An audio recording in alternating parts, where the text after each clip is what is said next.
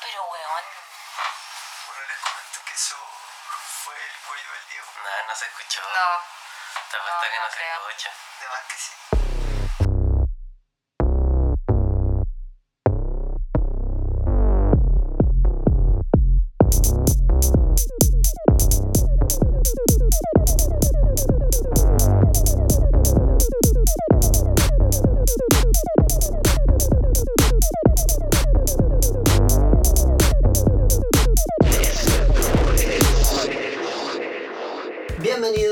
Nuevo capítulo de Desertores. Yo soy Nicolás Barrera y junto a mí se encuentra en el mismo micrófono don Diego Duarte. Un saludo para todos y un saludo y agradecimiento a nuestra invitada del día de hoy, una hermana de corazón, Fernanda Díaz. Hola a todos, ¿cómo están? Bueno, me voy a presentar para que me conozcan un poquitito. Eh, mi nombre es María Fernanda Díaz, estudio psicología. Ha sido una carrera más o menos larga debido a algunos inconvenientes que surgieron en el camino. Llevo como siete años estudiando psicología. Pero ya estoy terminando. Pero ya estoy terminando. Sin nada, esa Que se sepa también, por favor. Eh, estudié cuatro años en la del Pacífico, cerró y convalidé en la mayor y ahora estoy ya saliendo. Termino este semestre. Eh, me interesa el área laboral de la psicología. Eh, y en mis tiempos libres pituteo con mi mamá en su peluquería, como hace 5 o 6 años más o menos, y está bien, está bueno, está bueno. Saludos para la tía, una grande. Se le extraña como siempre, en verdad. Sí, porque como Diego dijo, eh, la feña es de, de- de los cabros del grupo, de, las, de Soy los un cabres, cabro más. de los cabros del grupo. Y, pero la relación entre estos dos cabres va más allá, pues, se, se conocen mucho hace Sí, mucho somos- tiempo, ¿cachai? somos las peñas compañeras de nosotros de curso también, de toda la vida. El Nico, bueno, ustedes saben, también es compañero de curso de nosotros, pero se integra En segundo básico. Es en segundo básico. Igual es más que la chucha, pero. Caleta. Pero es un poco menos. Y con la feña, desde. O sea, prácticamente siempre podría decir desde Siempre. que tengo memoria que somos mejores amigos. Como. Porque antes de eso yo me acuerdo que era como que los hombres jugaban a la pelota y las mujeres hacían otra cosa. Sí. Como que eso eran los recreos en el, en el colegio. Sí. Y la feña fue la primera persona que yo dije, wow, es mi hermana.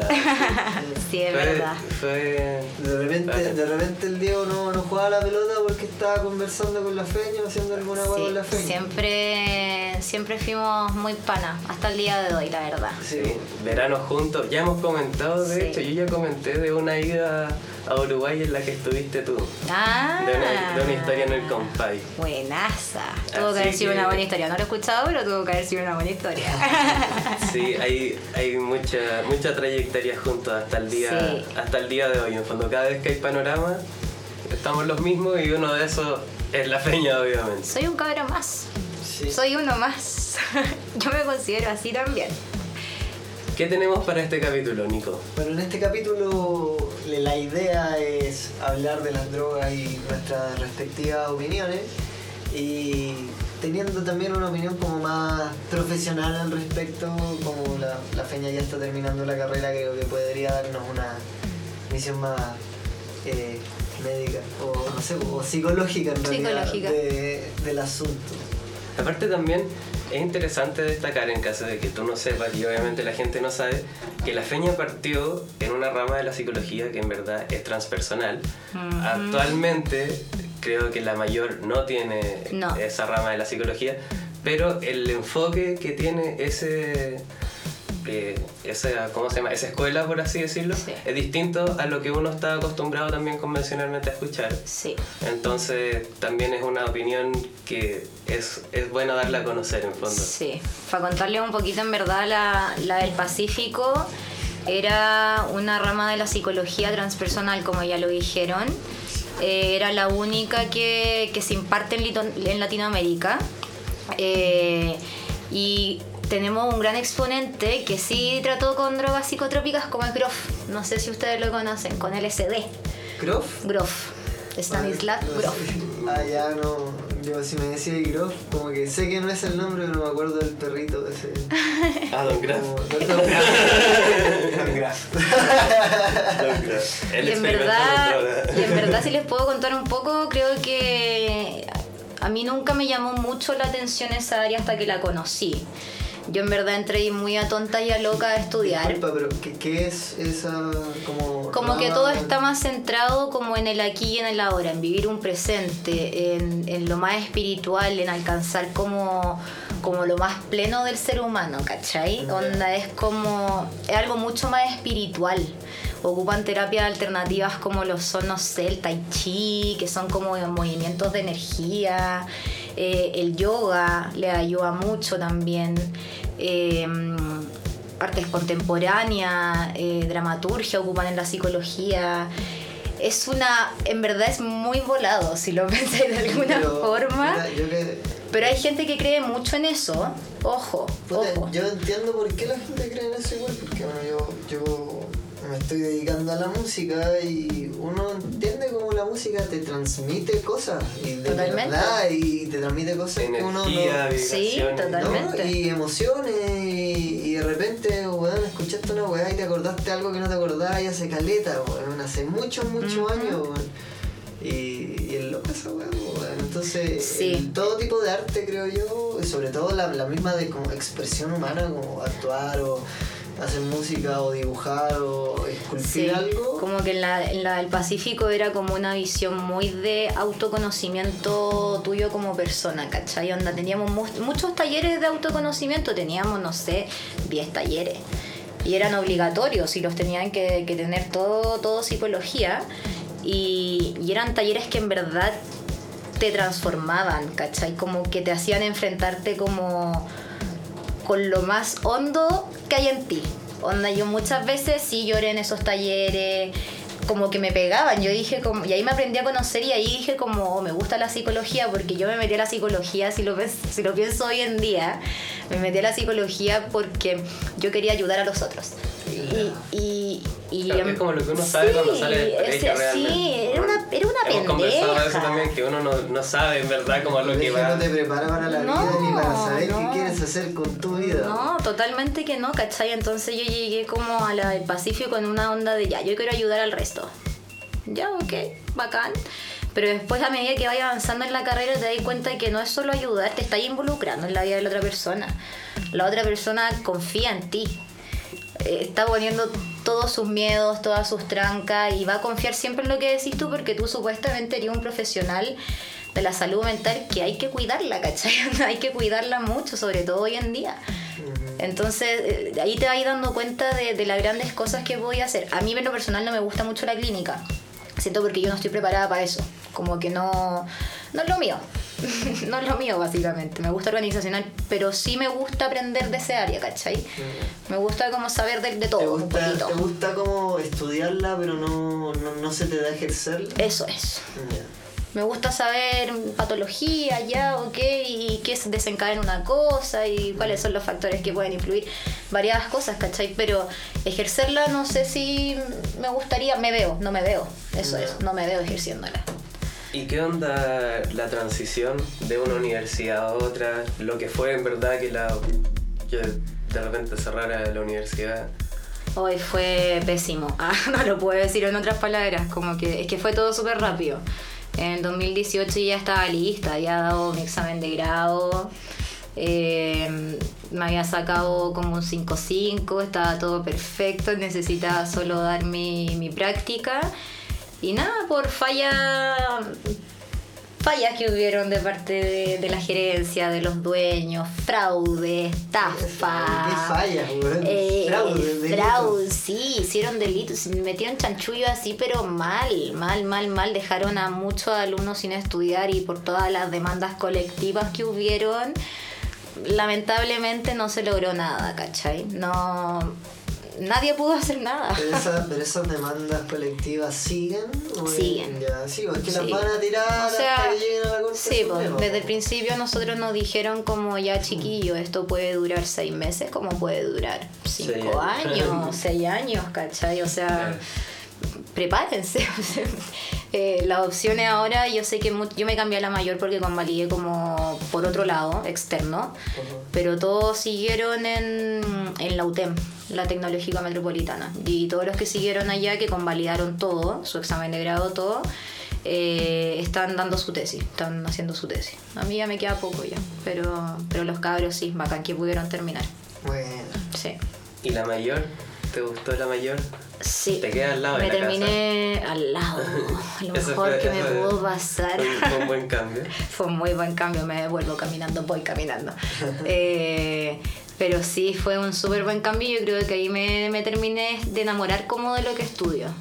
Le, yo había visto cognitivo-conductual antes, pero pero nunca tan a fondo, como que en el Pacífico te mostraban como una, pinc- una como pincelada. Sí, era como sal pero sigue estudiando. ¿Cachai? Como, o sea, o sea, obviamente que tenés que seguir estudiando siempre, Sí. pero era como sal a perfeccionarte, onda. No sabes suficiente. No sabes suficiente, te damos Dame un cursito. te falta, te faltan no un curso, varios cursos, ¿cachai? Onda. Y en la, en, la, en la mayor como que todo es distinto, eh, los profesores son distintos, eh, la malla es distinta, lo que te imparten es distinto, la gente es distinta, como que es mucho más ameno, un lugar más chiquitito porque ahí está solo derecho e ingeniería y creo que ingeniería o derecho, no me acuerdo cuál de los dos, se va como a los tres años. Entonces al final está todo psicología y veis las mismas caras todos los días, ya como que conocía a la gente. la. Es un colegio. Yo en verdad cuando entré dije, esto es un colegio, veo, veo las mismas caras todos los días, todas las, mi- todas las mismas personas. Y ahí llegaste a hacer una fusión de lo que de los que estaban actualmente en la mayor y los que venían de la del Pacífico o armaron una sección aparte, ¿cómo fue? No, al principio como, como alumnos de la del Pacífico igual nos cambiamos mucho, nos cambiamos como 30 personas, ponte tú, que era harto para todos los que estábamos en cuarto año. Y, y tratamos como, al principio nosotros teníamos una visión de la psicología que era como más bien acotada y muy distinta, muy, muy distinta. Entonces, como llegar a la mayor a, a neurociencias cognitivas, a tener talleres de autoconocimiento que eran muy distintos a los talleres de autoconocimiento que me hacían a mí en la mayor, o sea, en la del Pacífico. Como que sí tuve ese choque así como habré tomado la decisión correcta de, de, de esto y, y fue como ya sí, onda, sí, me, me gusta la psicología, me gusta la forma en que lo ven, me gustaría dedicarme como que le dieron mucho más énfasis al área organizacional que en la del Pacífico, o sea, era nula.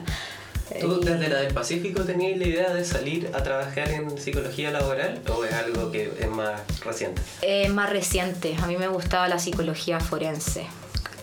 Cáchala. Cáchala. Eh, Cuando si te egresabas de la del Pacífico, esa era tu... pero me tendría que, o sea, tendría que haber estudiado de nuevo, ¿cachai? No, porque en la del Pacífico ni siquiera una mira de psicología forense, esta no existe, ¿cachai?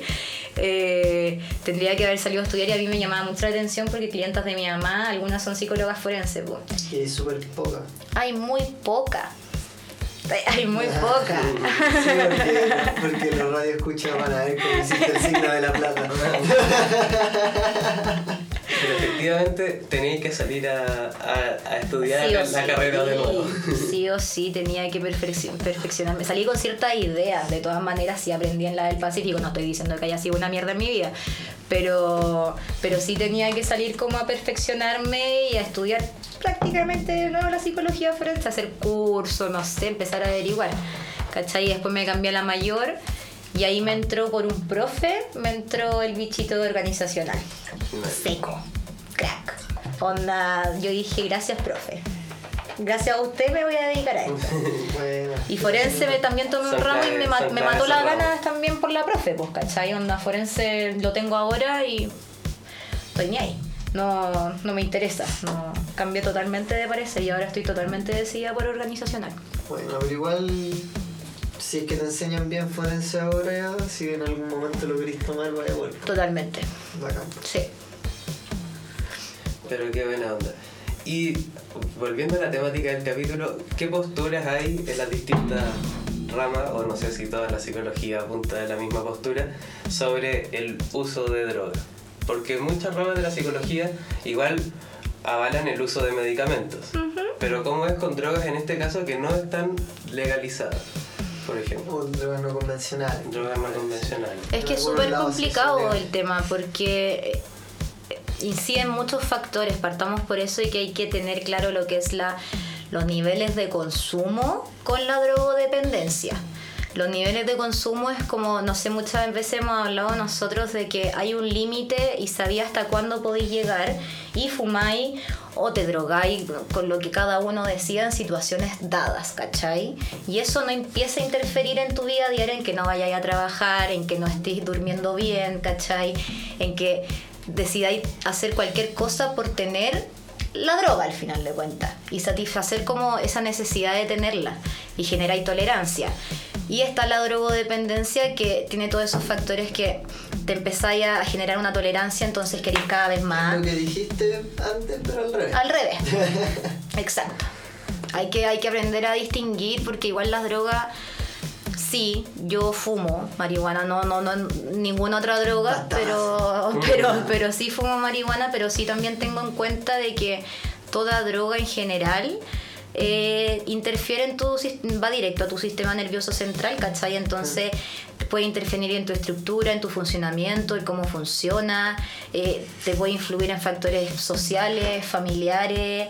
Entonces creo que cuando se tiene el tema de las drogas hay que tratarlo con mucho cuidado y hay que saber cuánto consumir, cuándo te empieza a hacer mal, eh, cuándo empezáis a generar una drogodependencia al final de cuentas. Es cierto que requiere mucha información también el Totalmente. poder hacer un, un, eh, ¿cómo se- un diagnóstico, se podría decir, porque por lo que decís, en el fondo es tan contextual de pronto y cambia tanto de una persona a otra que en verdad hay que informarse de temas de infancia de repente, de temas de actuales, de temas de pareja, de hay hay sea, N si cosas tú- de por medio. Sí. En fondo, el que haya sufrido otras enfermedades, eh, en fondo hay muchas cosas que pueden decantar en el consumo de droga Sí. eh, y que en fondo cambia de una persona a otra. Entonces no es como decir, ah, drogadicto, drogadicto, drogadicto. Es como, no, en fondo hay razones por las cuales la droga le puede afectar más a uno que a otro. O distintos tipos de droga Sí, po. dejar a una persona igual de mal en fondo. Igual por eso hay tanto estudio, hay mucho estudio sobre qué factores pueden incidir en que tú tengas una drogodependencia. Sí, pues hay gente que a la primera se vuelve adicto, hay gente que puede estar años, años consumiendo y nunca se hizo adicto, que de un día para otro lo, la Sí. dejó. Creo que eso es poco igual, pero, pero se ha dado. Pero sí, sí se da. Y el tema de inserción después de, ese de esas cosas es súper complicado también para la persona. Como aprender a vivir sin eso que ellos consideran que les da una energía o como que les cambia como el entorno, ¿cachai? Pero si lo pensáis de alguna forma, el entorno sí se ve súper alterado cuando, cuando te drogáis, ¿cachai? Yo lo digo, sí, yo digo, sí, como súper, pero, pero es así, hay, que, hay factores que pueden incidir. Hay estudios que dicen que ya, que depende mucho, no sé, de la clase socioeconómica de la persona, de la educación, eh, de lo sociocontextual, de que en la casa vieron que toda la vida su papá se drogó, entonces seguir patrones, ¿cachai? Y Son, son formas como de entrarte cada vez más en las drogas. Y ponte tú también dicen que es genético algunos estudios. Entonces como que depende de cada forma que lo mirís tú. Y todos deben tener algo de razón en lo que dicen. Es que son estudios y yo creo que por algo son así también, ¿cachai? Igual le falta mucha información del tema. No es solo que te afecta en tu vida familiar, social y personal, ¿cachai? Va Además, mucho más allá. Estamos hablando de la mente, o sea, si Sí. hay algo más complejo que ese término, díganmelo ya. Anda, díganmelo. O sea, si hay, si hay estudios, ponte tú, que dicen que las funciones ejecutivas como la atención, la memoria, la percepción, si se ven súper alteradas el día de mañana, por, por las drogas podéis decantar A largo plazo. a largo plazo, ¿cachai? Donde Sí, podéis pues. tener problemas de memoria, de repente, no sé, pues hasta a mí me pasa que, que voy a la cocina y digo como... Oh. Oye, ¿y ¿qué venía a hacer? ¿Cachai? Y digo como, mm, pucha, como, entonces como que de repente igual tú te ponías a pensar y es como, no, no, no he llegado a tal punto tampoco, pero sí a la larga sí te puede afectar y también puede cantar en bipolaridad, en depresión, en otros trastornos Eso- psiquiátricos, eso se ¿cachai? nota en los rockstars, po, weón. Si los buenos tienen igual. la- Los buenos que se sabe que se dan duro y se siguen dando duro, tipo 40, 45 años, ya tienen una cara de. Sí, pues de se nota, se nota. Mucho. Allá vamos. Ah, no, No, Eh, por favor, no. Y la droga, y la droga, pero analizándola desde otro punto de vista y no desde la persona que tiene un consumo frecuente o una adicción o lo que sea, sino más del punto experimental, de ponerte en el lugar de la droga porque solo así se puede llegar al conocimiento de ella. ¿Es, es avalado por ti al menos? Sí, sí, por eso. Est- ¿Estás abierta a probar algunas cosas? Hay algunas cosas también, porque yo, por ejemplo, directamente cosas que yo sé que no probaría porque no me llama sí, la atención o el método o de dónde proviene o lo que sea. Pero hay cosas que a mí me llaman la atención y es como... No, no como para hacerlo siempre, no es como, No, no, no, como usarlo como el cigarro o la Coca-Cola, no. Estoy hablando como que, oye, ¿y esa experiencia qué será? Sí, sí, a mí me llama mucho la atención esta que. Ay, ¿cómo se llama? La, la que hacen como en Perú, que tenéis como un chamán. eh, Ah, Como ya, ayahuasca. como ayahuasca. Yo creo que en verdad yo soy súper cobarde. Que soy súper cobarde, ¿cachai? Porque yo nunca sé cómo voy a reaccionar. Siento que todavía no me conozco lo suficiente para saber y tampoco nunca lo voy a saber, ¿cachai? Bueno, Entonces prefiero ser cobarde. Se supone que nunca te has de conocer tanto No, po. hasta, que te, hasta que te vayan a uno de esos viajes. po. Por eso. Puta, yo, yo consumí, yo consumí, El compuesto que tiene esta weá, de la, de la ayahuasca dentro, DMT. ¿Ya?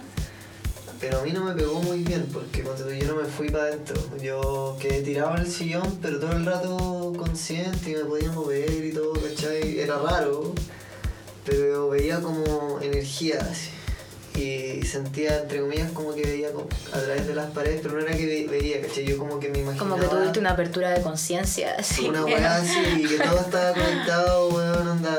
Era, era como ponte tú, que yo era la micro hecha de. Veía la micro y veía encima una micro hecha como de luz. Veía la Matrix. Una weá así, y me salía luz de los dedos y se iba la ampolleta de la pieza, weón. Entonces esa luz, ponte tú, seguía avanzando y mi mente como que la completaba y seguía como navegando y se perdía, ¿cachai? Brígido. Entonces era como que todo iba a la misma velocidad, pero se quedaba ahí. Todavía lo podía ver. Y los sonidos. No, yo me muero sentir algo así. los Me, me desmayo en el momento. cuando, cuando consumimos ese como retardo. Estuvo muy brígido eso. Ya, bueno, hablemos, hablemos de eso, porque yo no sé si es reciente a nivel de tiempo, pero efectivamente es la última vez que consumí hongos, por ejemplo. Enero. Y es la última vez que consumí algo distinto a marihuana, yo creo, porque después de eso hemos estado en la casa prácticamente de sol a sol. Entonces, ¿qué onda su opinión de eso? Hablemos de esa weá porque, para ponerlos en contexto, éramos un grupo de cinco personas. Sí. Todos, todos consumimos por Todos igual. adultos, el fondo, responsables. Todos consumimos por igual, adultos responsables, una cantidad que era efectivamente como para para quedar como para quedar bien, para quedar drogado, Bien pero, loco. pero Bien loco. Muy por debajo de los límites que te dicen que uno puede quedar Ah, alucinando sí, más, sí, que te sí. dicen de 7 gramos y cosas así. No, si está en enfermo. En el fondo no nos sé no tiramos un, gramo y medio si es que no me equivoco. Weón, nos Sí, vimos tan menos. vikingos como que tenían que tener un bol de agua de comer. Ay, nosotros Pero- lindos nos compramos como chocolatito antes, somos un amor. Con chocolate. Sí, pues nos comimos con chocolate. Es que son asquerosos los hongos. Son Para los que no lo- malísimos. Para los que no lo han probado es como comer plumaví con tierra, así. Exacto, exacto. Quizás tiene un, un dejo de sabor como a champiñón, efectivamente, pero Sí. un No, dejo. malísimo. Todo lo otro sabe peor que ese dejo. No recomendado el sabor. Sí, pero, pero efectivamente con algo dulce, como chocolate, como un pancito con manjar, como lo que sea, Sí. no se nota, Con un desaparece. pancito con manjar o un pancito con, con mantequilla de maní. ¡Oh, qué rico! Bueno, volviendo al contexto, era la parcela de la Lali. Pues, perdón, un punto, un punto, un paréntesis. No se asusten si vomitan, es normal. Eh, mucha gente vomita, otra gente no. Por ejemplo, el Diego en esa vez no vomitó. Yo creo que no iba a vomitar hasta que vi a mi amiga, Gracias. que nuestra amiga se descompuso un ratito. Oye, ya, no, pero espérense un poco, me están chacreando mucho. Eh, Está que, que- la risa, que quede claro que yo tenía expectativas respecto a esta vez porque yo lo había hecho una vez antes y tenía muchas expectativas. Había mucho calor, mucho Sí, calor. Mucho calor. Estábamos en, en Villa Alegre. Vía Alegre. Estábamos en Villa Alegre, la parcela de la Lali, y deben haber hecho unos 32 grados así fácil No, y solo, mal. Solo había sombra. Eso, solo había sombra debajo de los casa, árboles, bueno. adentro de la casa, entonces el clima estaba bastante hostil. Y yo con calor me siento mal, que se sepa Y normalmente. en esas condiciones fue una mañana, en fondo a mediodía o cerca de la una, yo creo que nos, sí, nos sí, tiramos sí. la weá. Y estuvimos todo el día, porque en verdad después de que se nos pasó nos dormimos. Comimos algo y nos dormimos. Estuvimos todo el día hongueados. Y tomando cerveza. El loco quiere cerveza. Cerdos, weón, somos unos cochinos. ¿Quién quiere, quién quiere partir relatando lo que le parece más, más distorsionado de esa droga?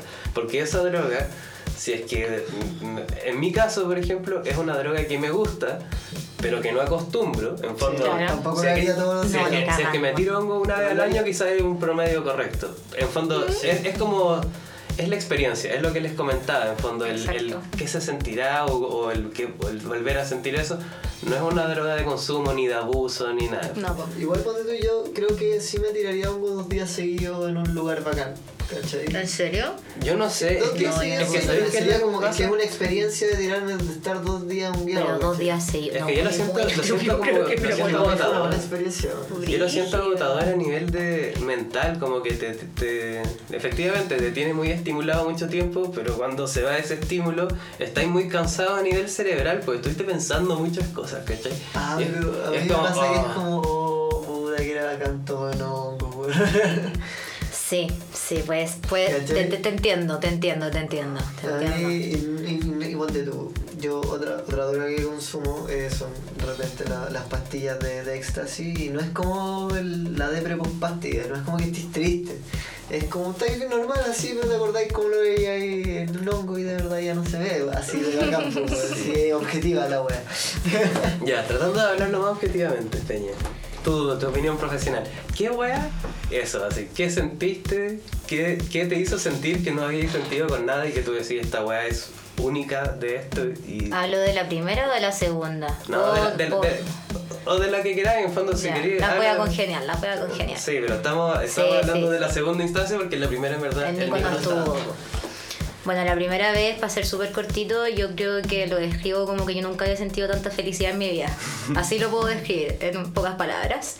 Y la segunda vez, también la primera vez fue en un lugar muy distinto que fue frente a la playa, mar, veía todo Algarrobo, maravilloso, precioso. Era, era más fresco también. Era más fresco, corría airecito, no hacía calor. El clima, eso, eso es extremadamente importante porque eh, todos los estímulos son, son, son extremos. En fondo, Sí. el brillo de la luz, el que corra viento, el que haga frío, el que haga calor. El... Me acuerdo sacarme los lentes de sol era, era para el hoyo. ¿Se acuerdan cuando nos tiramos agua, Agua. Y, Oh, y- y- verdad. y te daba como, como un, Un remesón en el cuerpo, un así espajo así que tú decís, ¿qué es esto? Así, ¿qué está pasando? Y era una mezcla del agua fría con uno caliente y el hongo. Era como reaccionaba. Como le decíamos, el Venom. El Venom, yo tenía Venom. El. Era mi hijo Venom. Sí, ya sigue con lo tuyo. Y- Ahí vamos a explicar por qué Venom. Y ya, la weá es que la segunda vez yo iba con demasiada expectativa. Dije como ya, voy a volver a ser el momento más feliz de toda mi vida por segunda vez, la cago esta weá. y no fue así, pues todo lo contrario, pero fue por un principio. En verdad, si, si hoy en día lo pienso, la primera sí lo pasé mejor, pero la segunda aprendí más de cómo poder controlar una mala situación en bajo alguna... Viví la experiencia, po. Viví el pero- lado malo de la experiencia. Pero En la segunda tuviste un... Un encuentro con Dios. Un encuentro, una pasada al plano espiritual, una weá. Sí, que te lo juro. que sí, sí, ¿Por sí. qué? Yo no sabía eso. Sí, sí, alguna vez te tuve que haber contado, sí, en verdad, me estaba, yo tenía un encuentro con, con Jesucito, weón, anda mal. Eh, porque cacha que no, ya, después de todo lo que pasó, que me, no, no guiamos y salimos, mi error primero fue salir de esa casa. Fue, eh, fue seguirlos a todos ustedes. Porque me dicen como, ya sí, vamos al riachuelo, al riachuelo, weón. Y yo, weón, corre agua nomás por ahí. Una buena que le decía a la Lali, buena, ¿para qué vamos a ir para allá? No quiero ir. Y de repente volví a entrar a la casa y la casa de la Lali tiene como estos techos... Tienen figuras esa weá, onda, es para atraparte esa casa. Estos, típicos, estos típicos tablones barnizados que uno les ve Sí. formas de, de de cabezas de perro, caída, caras. sí. Y entré a esa casa y, y yo veía que todos ustedes estaban perfectos, como tuna, como lechuga. Pero no, no se veían como bajo el efecto de nada todavía, ¿cachai? Como que todavía no le había hecho efecto. Entonces yo entré a la casa, habían pasado que 10 minutos de que habíamos comido la weá. Entro a la casa y como que se me vino la casa abajo y ahí ya empezó mi peor pesadilla. En, en mucho tiempo mi peor pesadilla. Después ya empecé a caminar al río con los cabros y, y me quería, no sé, yo creo que tuve un encuentro con la madre naturaleza, no cacho qué onda, Sí, pero me... como me- derretida, ¿Verdad? derretida absor- absorbida por la tierra, tocando que- el pasto como que algo- como Lo que algo me llamaba, algo me llamaba como a, a- como que no sé, se movía como la tierra, como que no sé, la, sentía que la tierra, muy volado me largo iba a decir, pero sentía como que la tierra me decía como ven, fluye conmigo, No, no, ¿cachai? pero yo también siento eso, que te lleva como a un nivel de, de conexión Como, sí. y, de, y de darte cuenta de que todas Sí. las cosas están en constante flujo Sí. y, y uno mira los árboles y siente cómo el árbol crece, cómo se mueve, cómo respira. Es, agilado. o sea, uno logra diferenciar entre una planta y un vaso porque el vaso no va a hacer nada. Sí. Sí, porque Pero la planta está al lado así manifestando que tiene vida. Sí, es para el Es, pico. es la cagada también. Es como que tus ojos pasaron a otra dimensión. Sí, los lentes cool. Sí. Sí, yo creo que tuve como un encuentro con algo divino, onda Bueno, en después, verdad. después de, ese, de esa de esa- atrapada Ah, bueno, pachamámica, sí, tuve una atrapada volvimos, volvimos a la casa, saltémonos hasta las partes de la casa. Sí, yo floté. En el camino también floté. Íbamos, efe- efectivamente, íbamos flotando en el camino porque me acuerdo que, imagínense una película así o un videoclip tipo A Brother así, caminando por, por, por los pastizales, por los pastizales altos así como, Sí, como hasta como paja, sí, o sea, no y, paja. y- y uno tocando con la punta de los dedos, sí. tocando con la punta de los dedos el pastizal, el pastizal mientras uno iba caminando. No, era toda, era toda zorra el lugar. Yo le iba diciendo, aparte sentía que, aparte de que Y sentía el el pasto y todo, sentía que iba como flotando en verdad, como si fuese solo un, un globo Sí, amarrado, en fondo sí. sentía mi cabeza flotando y, y algo que me movía, porque yo no sentía muy bien mis piernas. Sí, a mí me pasó eso también. Después O sea, de que nos tampoco es que levantamos. No voy a caminar, eh. eh. No, No, todo, lo- no, todo lo sentí contrario. como- Podía caminar, pero sentía que lo estaba haciendo en Sí, automático. Era como, uh, bacán. Sí, eso yo le digo a la Lali, como que todos los yo me estaba recuperando ahí de mi, de mi situación. Y caminaba con la Lali y yo le digo al momento a la Lali como, huevona, estoy flotando. Donde la Lali me dice como, huevona, camina. Y yo como, es que tú no estás cachando, cabro. Y le gritaba a ustedes como, cabro, estoy flotando. Y nosotros así como, todos estamos flotando. Todos Oh, flotamos. la wea. It. Todos flotamos.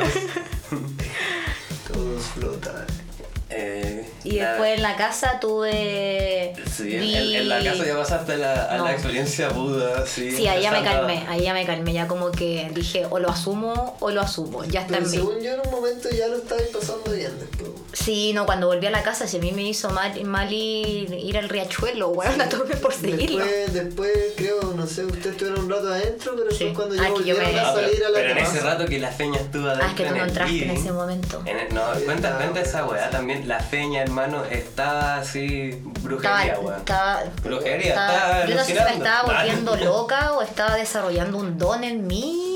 No, yo no, nunca entendí hasta el día de hoy. No era, que Volveré estuviese- a. no era que estuviese alucinando, pero la weá fue así. Yo entré a la casa, estaba la Feña y la Lali una frente a otra en un sillón cada una, las dos bastante derretidas. Sí, yo, yo, sa- yo Me- esa me- imagen la mi- mirándose y conversando. Es que el Diego llegó en un muy mal momento. Y estaban conversando y la Feña le estaba diciendo a la Lali, asegurando a la Lali, que ella veía su aura. Sí. Le decía, weón, yo veo tu aura y, y estaban hablando de esa weá. Yo en ese rato sentía que la casa iba en bajada. Yo Sí. estaba comentando, decía, oye, la casa va en bajada, Sí, siento que la casa se chica y que se agranda. Era, era muy loco. Pero tú estabas ahí en esa experiencia que, ¿qué weá hacer? Es que no estaba creo, no con creo la que Lali- pasado por algo así alguna vez antes. No, ni después. cagando, no, no, no. y Ojalá no lo vuelva a pasar todavía. hasta que- Pero estaba con la Lali como que yo me sentía mal antes. Entonces como que le dije a la Lali ya, oye, vamos para allá y no sé qué. Y ustedes se fueron afuera, no sé qué fue- qué habrán ido a No hacer. a la terraza. a la terraza Sí, musiquita. Se fueron a la terraza. mota y tomando ya, pues mientras yo me estaba desmayando adentro. Sí. Y, y la Lali como que se sentó en un sillón que me acuerdo que era como... era un sillón como antiguo, como, como de cuero, como el cuero era Sí. medio como cafezoso, como Era medio manchado, ya. En ese sillón y yo se me ocurre sentarme en el sillón grande, que están los dos cojines, entonces yo lo derretida que estaba, me empecé como a meter entre los dos cojines, ¿cachai? Como que en verdad yo me tiraba en el sillón y yo te juro que yo tenía una pelea mental conmigo misma, así yo decía como, oh, me estoy volviendo loca y me paro y como que me asusté porque en una como que miro a la Lali y yo le empiezo a decir a Lali, no, ya, po, no, ya, po. Y la Lali, onda, yo, yo veía a la Lali como, como con un, una aureola que la, que la, la redondeaba entera morada. Y yo le digo a la Lali, ya, pues, weona, no, ya, pues no me hagas esto. Y la wea, y la Lali como, weona, ¿qué te pasa? ¿Qué tengo? Me decía, ¿qué tengo? ¿Qué tengo? Y yo, ya, pues, weona, no, no me hagas esta wea. Y yo le digo, weona, ¿qué tengo yo? Weona, conche tu madre. Y en eso se me cruza el Diego por delante de la Lali. Y veo al Diego envuelto en una wea amarilla. Y yo le digo, pero weón, no, me están volviendo. En eso como que me acuerdo que me tiré al sillón y yo no podía creer esta wea. Yo decía como, weón, le decía al Diego, sal, weón, sal. Una weón, muévete de acá, weón. Hoy no, yo no, en verdad en ese momento pensé que me volvía loca. Sí, Ay, loco. sí, sí, O sí, sea, sí. yo vi eso y obviamente dije, la está friqueando, pero yo efectivamente sentía que era algo Era muy real. totalmente atribuible al hongo. O sea, No, si, es que, sí. si es que alguien puede ver el obra de otra persona, es hongueado. No lo va a lograr de otra persona de otra forma, ¿cachai? Es como, entonces era, era eso, así. Obvio que está viendo el obra de las personas, pues, weón. Sí, no le está- creo. La weá es que al rato se te pasó y saliste y la weá esta dura como 5 horas, entonces efectivamente uno de repente dice, oye, estoy atrapado y estoy 15 minutos atrapado nomás, solo que el tiempo pasa muy lento en tu cabeza. Sí. Weón, Y- son y está ahí en 5 horas esta- que parecen 8. Sí, y estoy en esta discusión, en esta discusión interna constante de que uno quiere algo y como que te das media vuelta y te miráis a ti mismo y decís, oye, ¿apañáis ya un cigarro? No, weón. No apaño un cigarro todavía. Estoy pa'l pico. ¿Chelita? Sí, sí, chelita.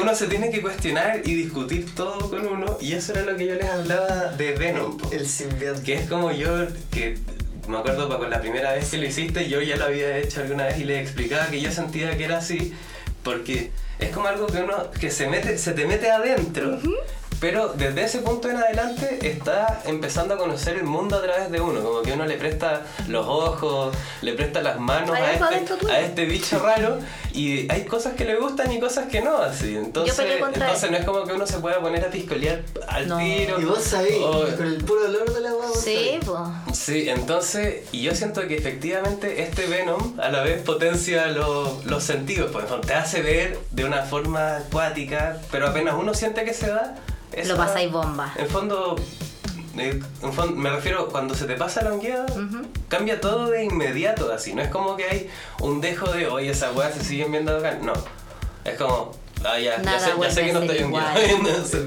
No no, vuelve a ser igual. Ah, instantáneo. Y a mí también me gusta eso, que el, el bajón efectivamente te deja cansado porque lleva ya harto rato en la weá. Pero comido porque generalmente no te da hambre. no te da hambre tampoco. Entonces, el bajón es, es como ese bajón de, oye, tengo que ponerme a hacer algo. No es el bajón de, oh, me quiero matar. Así que, igual es tela en ese sentido. Yo le encuentro que el hongo tiene, tiene no componentes, sino matices de muchas drogas, weón. Sí. Como lo mejor de natural. mundos, weón. Fondo, hay, hay, hay momentos del hongo donde me siento volado, así. Como hay momentos del hongo donde me siento extasiado, por así definirlo. Como hay momentos del hongo donde me siento tripeado porque estoy viendo una weá que claramente no son de lo, lo que debería estar ahí. Y es como, y es que- qué loco, así, qué loco. Y efectivamente es natural y eso es la weá de pana. El otro día, o sea, el otro día ayer, estaba, sabía que íbamos a hablar de esto, de que íbamos a llegar eventualmente a lo del simbionte y de, y de lo que le gustaba al, al simbionte, al hongo, ¿cachai? Y lo que no. Y me puse a, dar- a darle vuelta y en general le gustan las weas naturales, weón. anda. La marihuana te la pasa prácticamente al toque, Sí. ¿cachai? El, un tabaco te lo pasa mucho antes que un cigarro. Sí. Un cigarro yo no puedo. con- Y, a- y el agua, de desde el mucho rato. principio te lo acepta siempre el el agua agua. siempre y ponte tú después. Pero las cosas, lo que te decía, por ejemplo, piscolear, como fuerte. ponerme a tomar Coca-Cola, cosas así No. muy dulces, yo creo que me hubiese pateado. La cerveza como a la media horita, a la hora que te pegó el hongo ya te la aguanta. ¿Y Sí. por qué? Porque la cerveza es algo súper... Es más parecido Tiene al agua, poco- es poco parecido al agua. po. Sí, es rica. No sé si un vino. Es que el vino igual es más fuerte que la cerveza. Son unos. No, sí, es, como- según yo es como lo más, lo más líquido posible Sí. nomás. Y fresco, es eso, es como Eso, fresco. frescurita. Un helado yo creo que lo acepta el toque. Sí. Un helado de, de, de aguas. Ponte tú al Nico, ¿te acordás que tomó mate? Sí, Sí. pudo Le aceptó. tomar mate todo el rato. Se tomó cuatro Litros. cuatro litros de mate. Yo no entiendo cómo no, no algo no hizo Venom. no se me encima. ¿Qué no hizo Venom? Todo el rato No, yo no entendía cómo Ese fue, no fue el mismo día que en la noche estaba lleno de mosquitos y nosotros estábamos ahí Sí. grabándolo. ¿Pero fue el mismo día? No, no ¿O fue, fue el- otra no, noche? no fue el no, mismo fue día, la fue la primera anterior. noche. Ah. Esa fue la noche anterior y el otro día ya no había tantos zancudos, creo. No, pero la primera noche, weón, nosotros salimos y dijimos, weón, no, no, no, weón, Era una, era una botella blanca que se veía negra de todos los que era- prácticamente. Sí, se veía punteada. Era asqueroso, weón. Brígido. weón.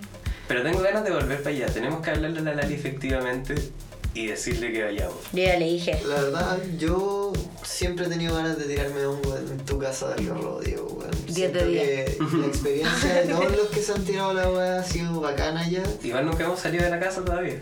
Sí, pues, fijo, en la No, casa. O fuimos. Fui- no, fuimos- Nos, fuimos nos fuimos a la playa. Incluso Ah, me lo tiraría no, ahí sí. en la No. Pero creo Porque que mejor que lo habíamos, lo habíamos No. pensado en Es un que la momento. escalera, weón. La- en un momento lo pensamos y fue como, weón. agarramos un cooler y nos llevamos hartas weas para la playa. Sí, total, no es tan lejos, pero efectivamente ten- tenéis que pegarte la bajada.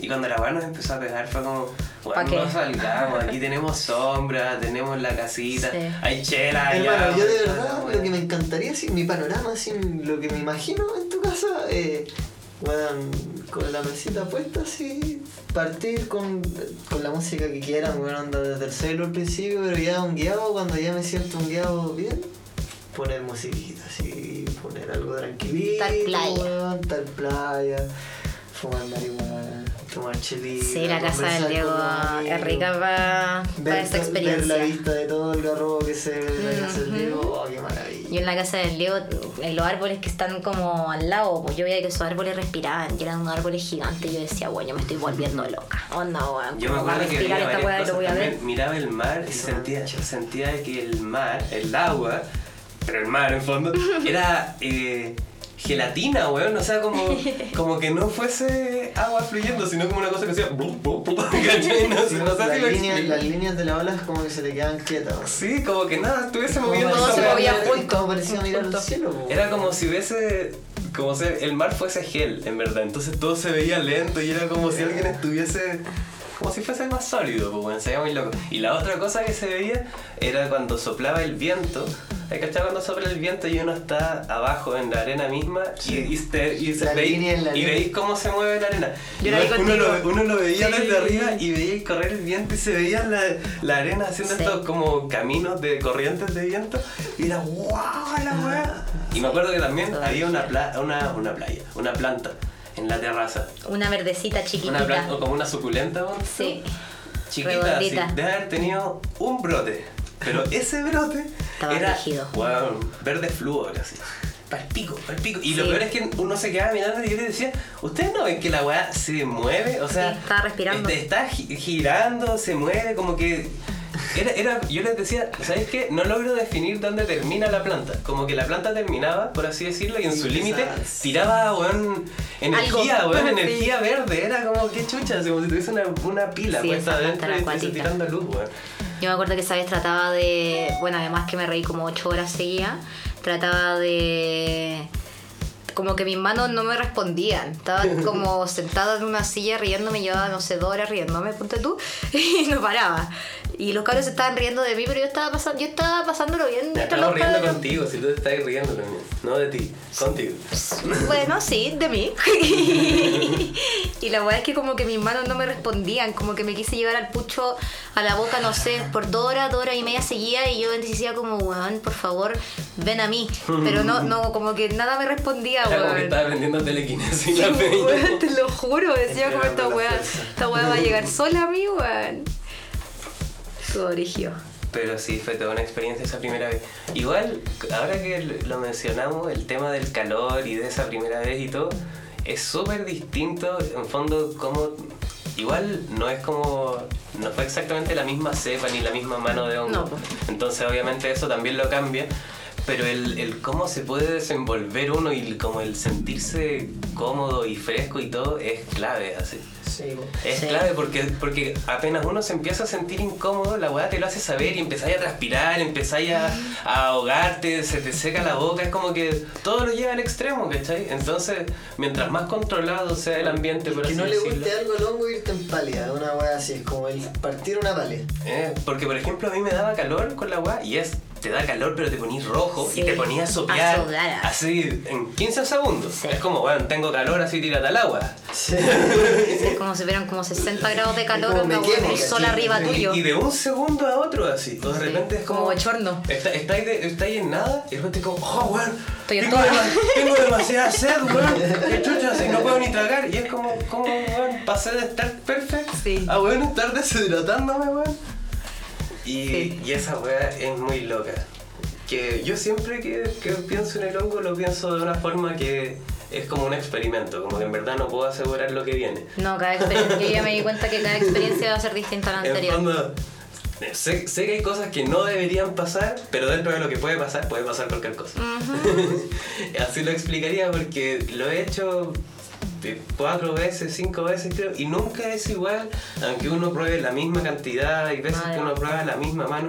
Aparte, el hongo eh, es una de las. No todas las drogas funcionan así, pero es una de las drogas que pega con la dosis más mínima que uno tenga, ¿cachai? Sí, En pues, fondo, sí. el hongo lo que tiene es que va teniendo una escalada a nivel de lo que va sintiendo en base a la cantidad que vais consumiendo, Por el pero que estáis en la weá. pero podéis consumir una cantidad así, medio gramo, y la weá te va a afectar igual, obviamente en la proporción que te debería afectar medio gramo, pero existe ese concepto como de que te drogas en, en cualquier punto, ¿cachai? Sí, o sea, obviamente mucha no gente esperar. ocupa, ocupa los hongos en microdosis para estudiar porque te Sí, po. mantienen concentrado y te mantienen despierto.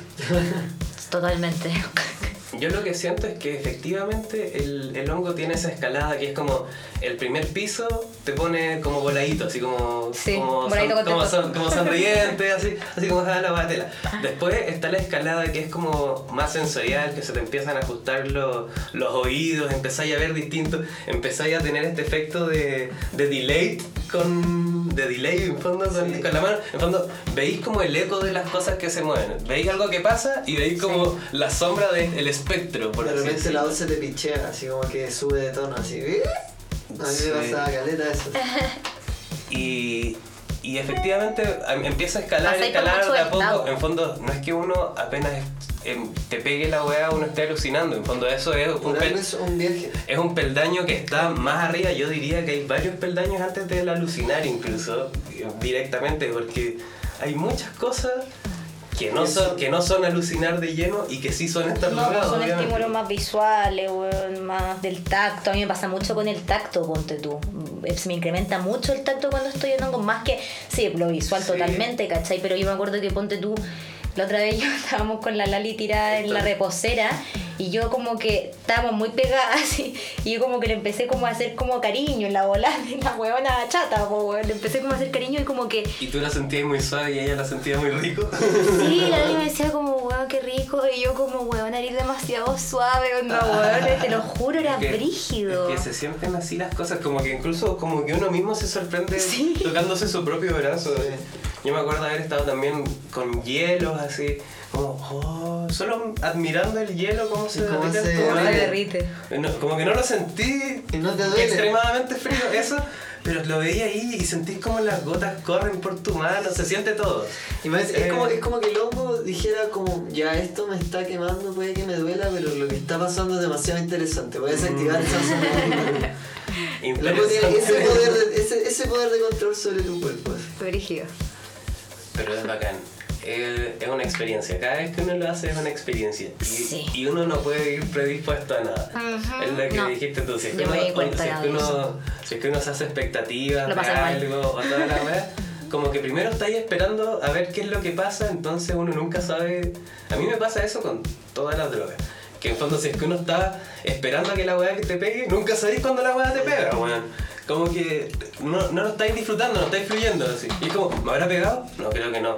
¿O sí? Y es como, bueno, ¿y si, y si te pegó qué? ¿Cachai? No, solo fluye. Tranquilízate, po, weón. tranquilízate. Si, si, si te pegó es porque te lo tiraste, o sea, es Sí, natural que te la, pegue. además weón. tomaste la decisión de hacerlo. Ya, pasemos al bloque más polémico de, de este programa que es nosotros hace un par de capítulos dijimos que no habían drogas malas sino que todas las drogas son compuestos químicos entonces son las circunstancias en realidad las malas Sí. Sí. queremos saber tu opinión Eh, a ver. O sea, igual hay que aterrizar una idea de que, por ejemplo, cualquier cosa, sea o no sea una droga, usada en extremo, en fondo, Gracias. hablando del caso de la adicción o cosas así, obviamente hace mal. En fondo, si eres adicto a las almendras, probablemente también te va a hacer mal algo. Sí. Sí. Pero estamos hablando en un, un peldaño más abajo, como en el uso. Recreativo. Claro, uso recreativo se podría decir, pero siempre la idea es, es uso consciente. medicinal también En el fondo. No, sí, sí. no, pero, sí. me, re- pero me refiero recreativo y medicinal no es la palabra, sino consciente.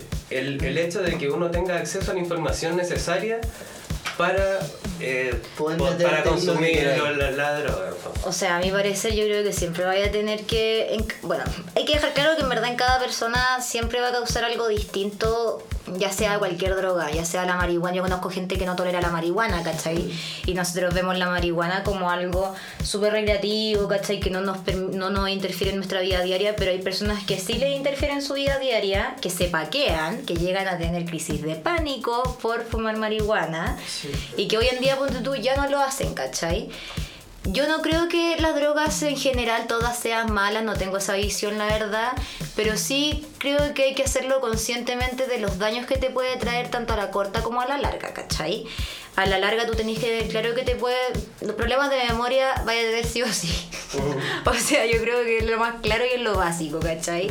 Eh, pero creo que con límites y con conciencia de lo que puede causar, Sí, ok, yo no sé si me tiraría pastillas, no me tiro pastillas, pero yo no sé si me tiraría pastillas porque me da miedo, primero partamos por eso, pero todos los fines de semana si lo hiciera, ¿cachai? Porque yo creo que eso no, no sé si para mí es tener un límite de lo que consumo, ¿cachai? Distinto pienso con la marihuana que yo lo hago súper recreativamente. No interfieren en lo que yo hago. Yo no dejo de hacer cosas por fumarme un mongazo, ¿cachai? Entonces también hay que tener como esa diferencia de una weá con límite y con conciencia a una weá que te está excediendo, ¿cachai? Eso yo creo que también es importante marcarlo porque efectivamente, como decís tú, por más allá de que uno consuma marihuana en tu caso, eso no te hace improducir sobre tus responsabilidades. Pero por otro lado, por ejemplo, también está el, yo lo pienso, con cualquier otro consumo de drogas, de contexto de fiestas, por ejemplo, uno no está evadiendo responsabilidades, porque es tu, es tu tiempo libre, se podría decir, ¿cachai? En fondo, volvemos a lo mismo, si es que uno está bien informado y lo hace con un consumo responsable en cantidades prudentes, debería ser válido dentro de tu libertad personal, Personal por así hacerlo, sí. explicarlo, ¿cachai? Sí. Eso es lo que siento. Obviamente es distinto estar consumiendo cocaína, pastillas en horario de clases, en horario de laboral o en horario de lo que sea. Sí, pues. Porque sí, en fondo puede interferir, no, no estoy diciendo que obligatoriamente vaya a interferir, pero podría llegar a interferir, ¿cachai? Es lo mismo que estar fumando mota en horario de pega, en fondo, ¿no? Yo, a pesar de que me gusta fumar mota para todo, yo no fumo en la pega porque, No, po. porque la weá no pega, No, ¿cachai? no, pega. Responsabilidades son responsabilidades y tiempos de ocio son tiempos de ocio también. Sí. po.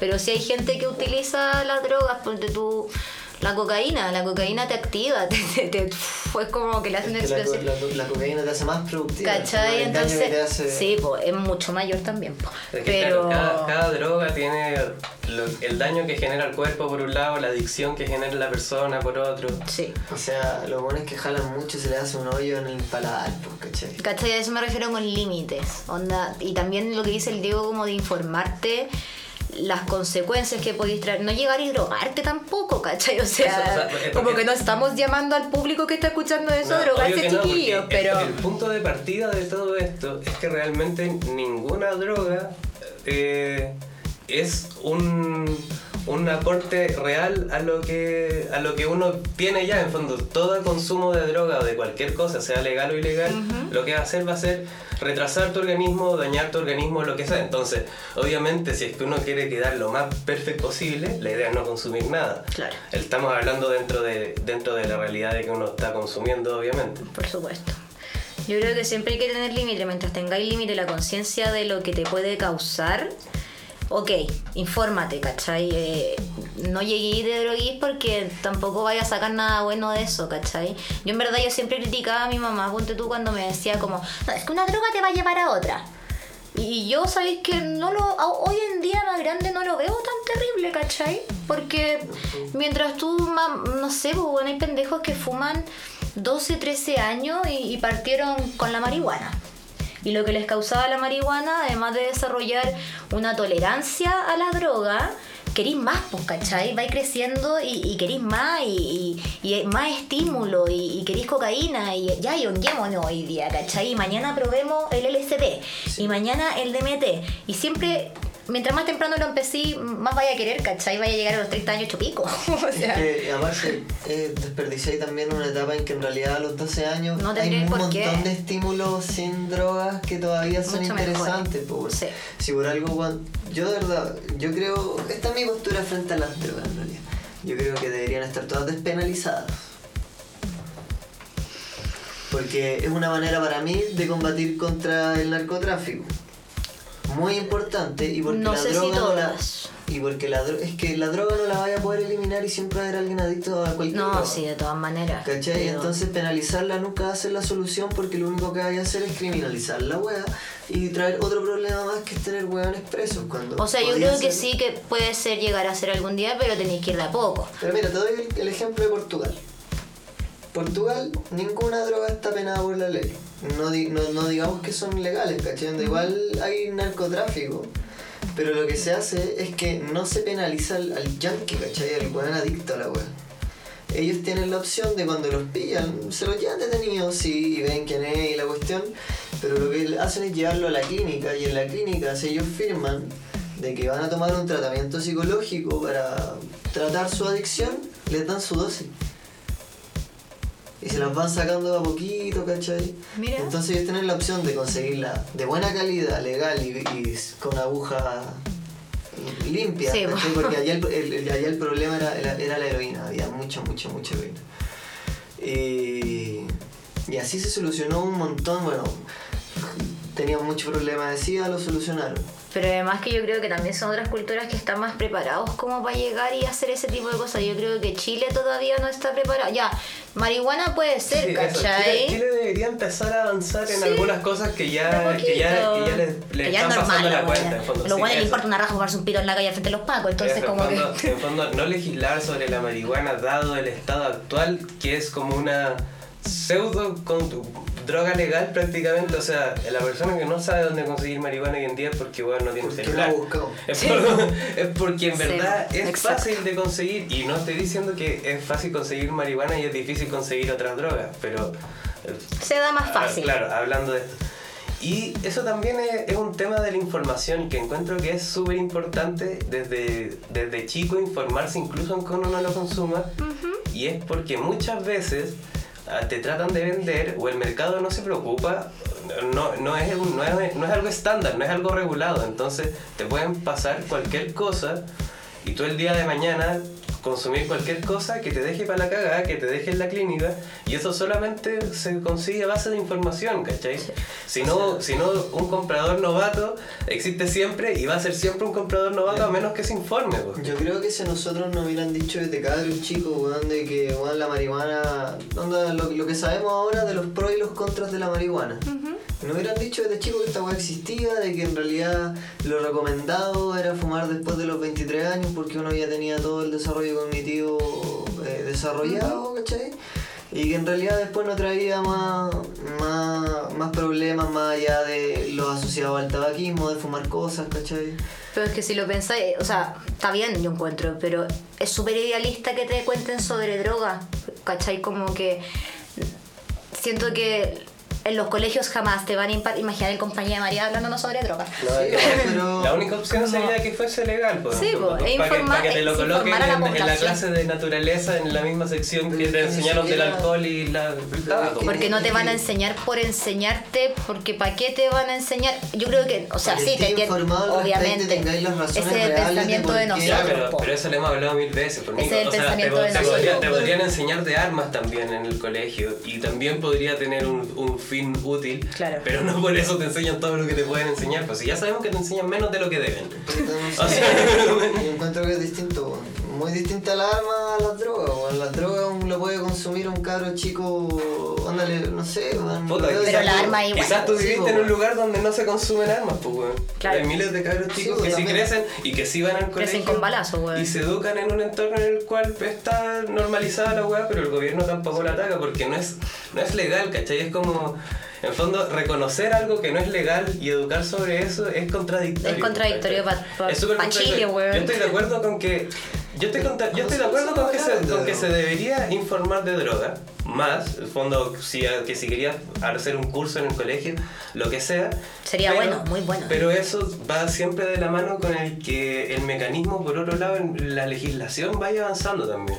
Porque en fondo, si es, que, si es que el estado de la marihuana es igual de ilegal que hace 30, 40 años, no te van a enseñar algo nuevo de la marihuana, ¿cachai? Porque a ellos no les interesa que la, que la cosa cambie como está. No le interesa No, ni siquiera que lo conozcáis, ¿cachai? Pero, Como ya que... sé, pero si, si nos vamos en esa, weón, ¿para qué hablamos de esta weá? No tiene sentido, estamos conversando, no, pues yo le estoy diciendo lo que yo opino Sí, debería obvio.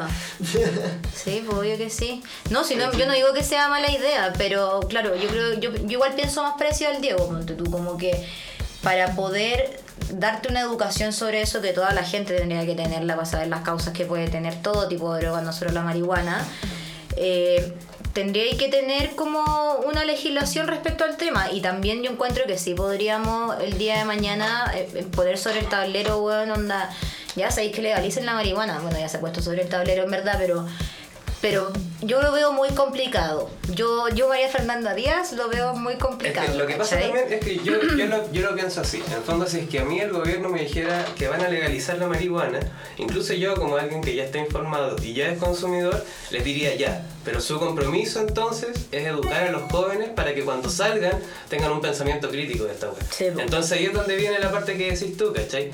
Porque, porque si tú me decís, en verdad uno no debería fumar hasta los 23, bueno, si es que, un- si es que hasta los 23 es ilegal comprar, efectivamente tenéis que tener, formar a alguien en un criterio antes de eso, ¿cachai?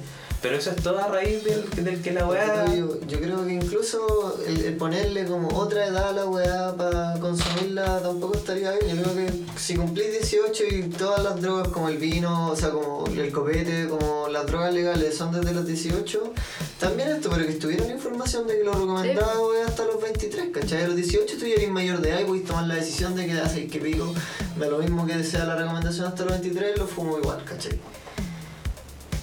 Creo que ahí ya tenía un criterio formado como a poder hacerlo. Igual eres pendejo, weón. Si es verdad que eres pendejo. Pero es que tendría un criterio formado si es que en verdad te educaran de drogas. Sí, Sí. Y, y eso, eso era Porque que en, verdad, porque en verdad si tú me pasas a cualquier cabro de 18 años y me le ponía que- y me decís que él va a tomar decisiones de droga, yo te voy a decir que las va a tomar todas mal porque no Sí, tiene po. idea de nada. Cero por Probablemente. Si al final es, es el, el conocimiento es poder en fútbol, tenéis que ir aprendiendo lo más posible de la weá, a pesar de que sea malo, porque justo por eso, po, porque es malo. Es malo. Puede Y porque hay cosas que pueden ser que nunca lo vaya a hacer, ¿cachai? Eso. Yo conozco mucha gente que, que se informó, que la probó y que a raíz de eso dijo, no, ¿sabéis qué? No me gusta, no me gusta cómo se siente, no me gusta por sus Sí. contraindicaciones o por lo que sea, pero a base de, de la información. Y a mí no me gusta la gente que te dice, no, a mí no me gusta la marihuana. ¿Y por qué? Puta, a mí me enseñaron eso, ¿cachai? No, pues. Porque es como, si tu, si tu argumento más fuerte es, la, es el tradicionalismo, eso en Claro. verdad no es un argumento, ¿cachai? Porque no lo hay probado, no hay hecho, no, no, te, no te has preocupado de leer estudios, no te has preocupado de nada. Entonces Sí, tampoco me podéis decir, oye, todas las drogas son malas o la marihuana es mala, porque... Te lo van a decir en todos lados. Lo mismo La siempre. marihuana mata neuronas. Todo te mata las neuronas, weón. Sí, weón. Un golpecito, weón, te, te, te mata todo. Entonces al final eso es importante y creo que es lo que tenemos que rescatar más del programa, que es antes de tomar cualquier decisión hay que informarse Sí. todo lo posible sobre eso y, y por, por lo que les comentaba, porque hoy en día se pueden obtener cosas que efectivamente figuran legalmente como Y ilegales, se obtiene muy fácil. pero son fáciles de obtener, ¿cachai? Y las podemos obtener nosotros, como las puede obtener gente más chica también, como las vende gente que hay veces que no tiene ni un criterio.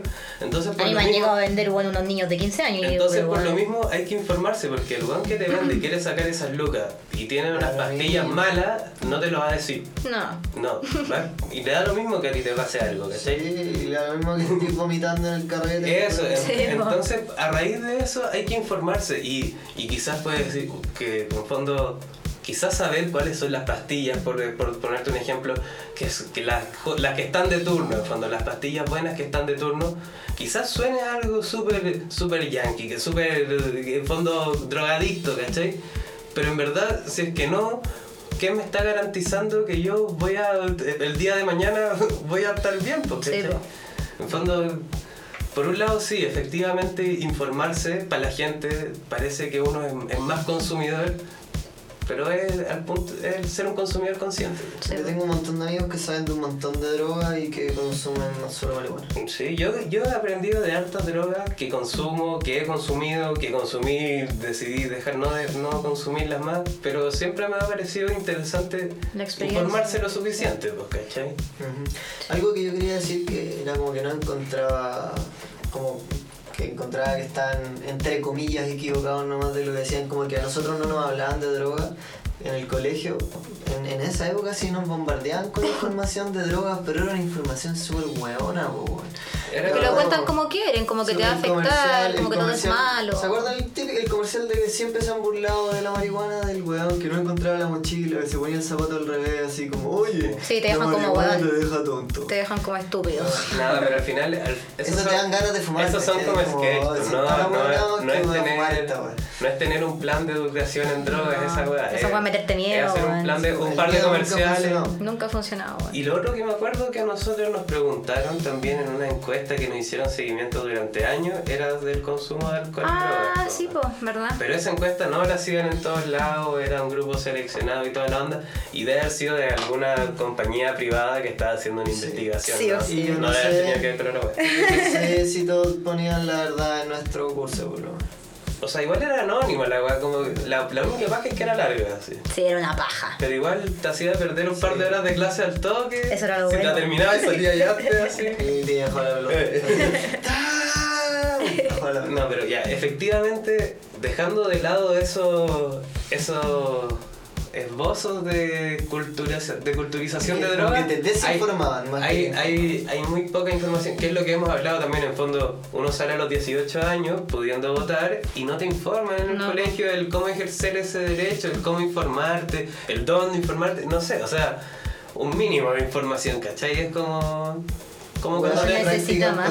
como, cuando te enseñaron, weón, de los condones, del sexo, Sí, de weón, que en verdad Son uno, tiene que estar informado para la vida, pues, weón. Como votar, como en las drogas, como en el fondo, todo lo que uno esperaría saber.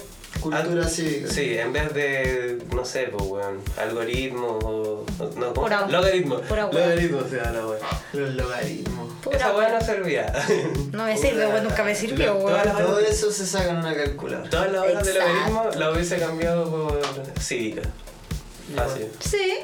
O sea, alguien que va a estudiar algo, que va a ocupar los logaritmos, que necesita entender los logaritmos. Te la van a enseñar estudiando. Sí, pues te lo enseñan en la U y si alguna vez quería aprender lo que es un logaritmo, estar en internet. Sí, ¿cachai, weón. weón? San Google, weón. No sé, pues, weón, no sé. Por último, weón, tuviste por alguna razón que hacer tus impuestos a mano, weón, y te salió una operación con logaritmo, tenés Google. Sí, Sí, weón. subir la weá sola. Ay, Bueno, conclusión con las drogas entonces. Volvemos a la, más o menos a la misma conclusión de que ninguna droga es mala per se, sino que es cómo afecta la droga a las diferentes personas, lo cual genera una infinidad de combinaciones inestudiables. Pueden ser muy buenas, pueden ser muy malas. Sí, porque aparte es un hay, arcoíris de Yo, posibilidades. yo me imagino que hay tipos de personalidades que con tipos de drogas generan explosiones en fondo, Mentales. eso, paranoicas, psicóticas, lo que Sí, sea. po. Pero como hay otras personalidades que también hay drogas que les Son ayudan a calmar y a, y a llevar en fondo su vida con mayor normalidad, Sí. por así decirlo. Que no interfiere. Sí, llegamos al mismo punto, me alegro. Pero yo creo que hay que agregar el punto de que efectivamente en Chile se debería seguir avanzando En con, todo el mundo. con- claro, en todo el mundo, pero encuentro que en Chile ya, por ejemplo, muchos años el estado de la marihuana igual sin, sin, sin nada, o sea, y estamos hablando de la marihuana, pero de- Y te en siguen diciendo la en misma Chile desde que empezaron a hablar de la marihuana, llegaron la cocaína, llegaron las pastillas, las pastillas son ahora algo de ahora último. Sí. Y todavía no hablan de la marihuana, entonces como Están atrasados. están, atrasados a nivel de reformas, a nivel de Ah, legislación. y- y eso nosotros, eso es la puntita del iceberg. Está la, la ketamina, los weones. La ketamina, weón, es un tranquilizante para caballo, weón, y los weones la consumen, y la consumen caleta.